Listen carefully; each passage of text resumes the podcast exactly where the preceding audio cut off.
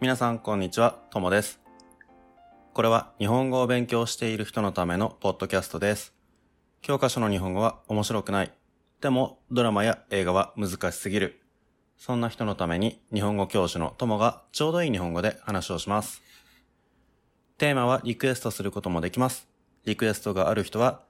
SNS やメールなどで連絡をください。皆さんからのメッセージ待ってます。さあ、今日はですね、前回の続きじゃないけど、まあ似てる話ですね。日本の食べ物についてもう少し話をしたいと思います。前回のエピソードで、えっ、と、ビーガンについて話をしましたね。ビーガンっていうのは、その肉とか魚とか、あの、生き物が関係ある食べ物は全部食べないっていう食事なんですけども、日本ではそのビーガンの食事っていうのはすごく難しい。日本にはビーガンの人はとても少ないっていう話をしたんですけども、じゃあ日本人ってどんなものを食べているのかっていう話です。じゃあまずは日本人が普段よく食べてるもの、えっ、と、わかりやすいのだと、スーパーで売ってるものですね。日本に住んでる人が普通毎日の食事で食べるものっていうのは何があるのかっていうと、日本ではほとんどのものを 食べます。肉も魚も、海にいるものだと魚だけじゃなくて、貝はもちろん、イカとかタコも食べます。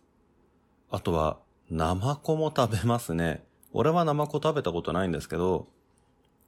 ナマコっていうのは、海の中にいる、なんて言うんだろう、説明がちょっと難しいんですけど、足とか手とかは何にもなくて、なんて言うんだろう、あの、形は野菜のナスに似てるかな？色も黒いものが多いし。でも、野菜と違ってすごく柔らかいです。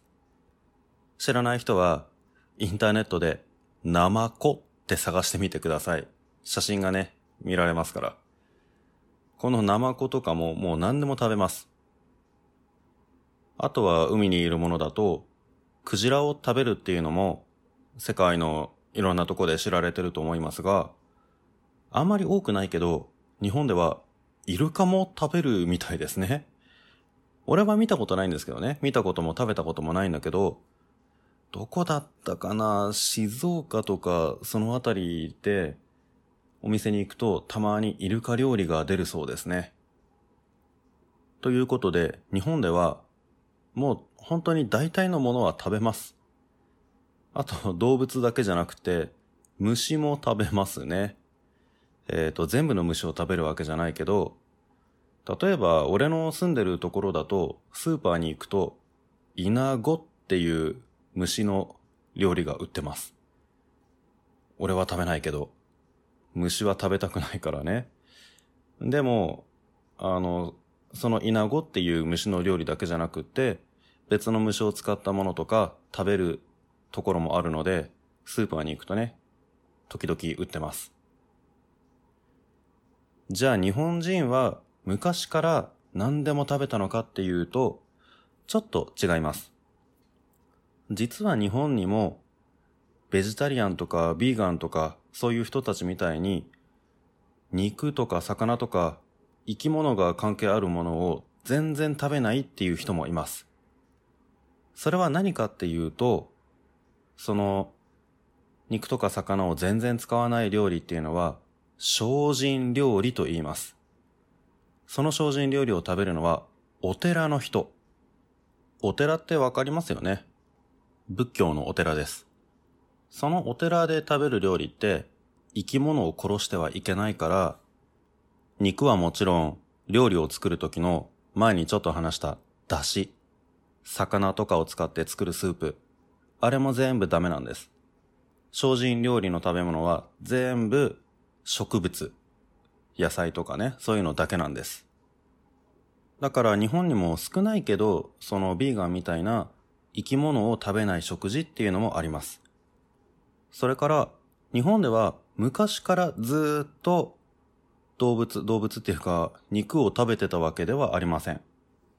日本のね、昔の食事って、あの、肉はあまり食べませんでした。特に牛は昔日本にはいなかったので、日本で昔食べてた肉っていうのは、あの、山にいるイノシシとか鹿とか、そういう動物ですね。あとはもちろん鳥とかウサギとか、あとは昔は、あの、山にいる熊とか、あとは猿とかも食べてたのかな？結構いろんなものをね、日本人は食べてたみたいです。ただ、あの、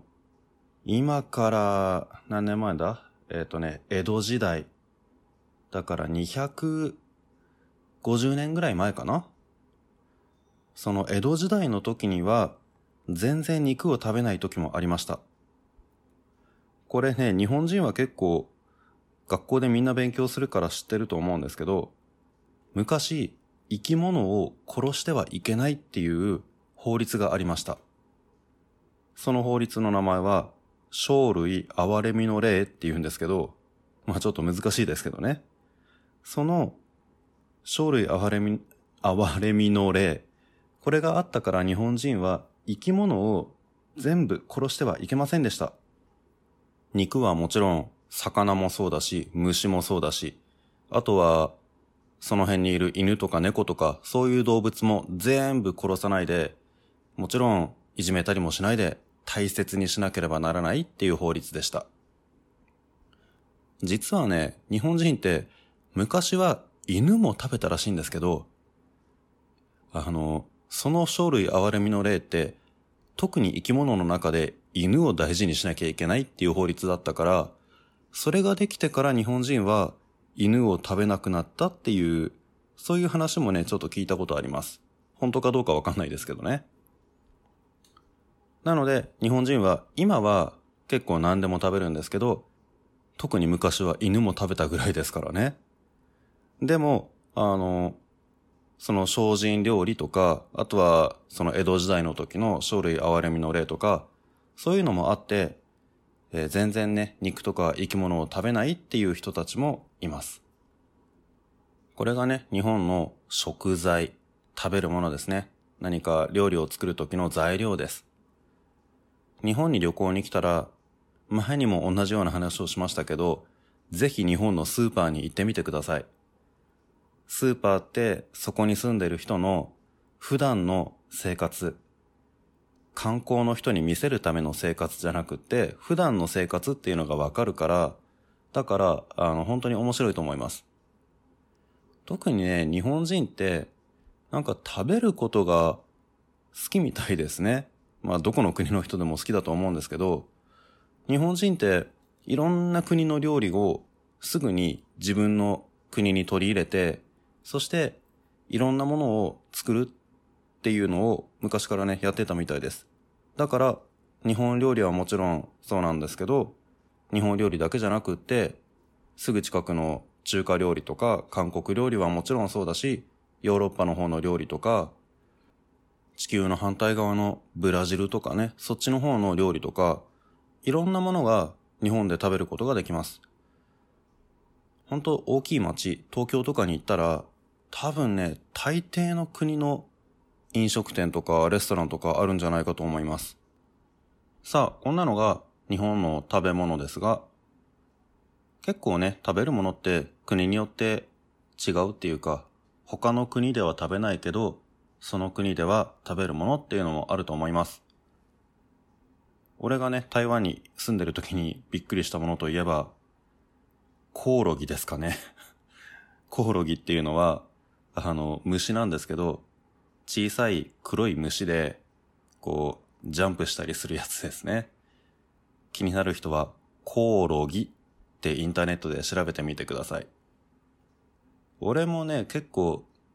何でも食べるんですけど、大体のものは食べるんですけど、虫だけは絶対食べたくないと思ってるので、あの、台湾でそのコオロギを見た時はびっくりしました。こんな風にね、あの、いろんな国にいろんな面白い食べ物ってあると思うので、皆さんの国にある面白い食べ物とかあったら、ぜひ教えてください。さあ、それじゃあ、今日はね、ちょっと短めですけど、この辺で終わりにしたいと思います。他にも何かね、皆さんが聞いてみたいテーマとかあったら、ぜひメッセージを送ってください。よろしくお願いします。それじゃあ、さようなら。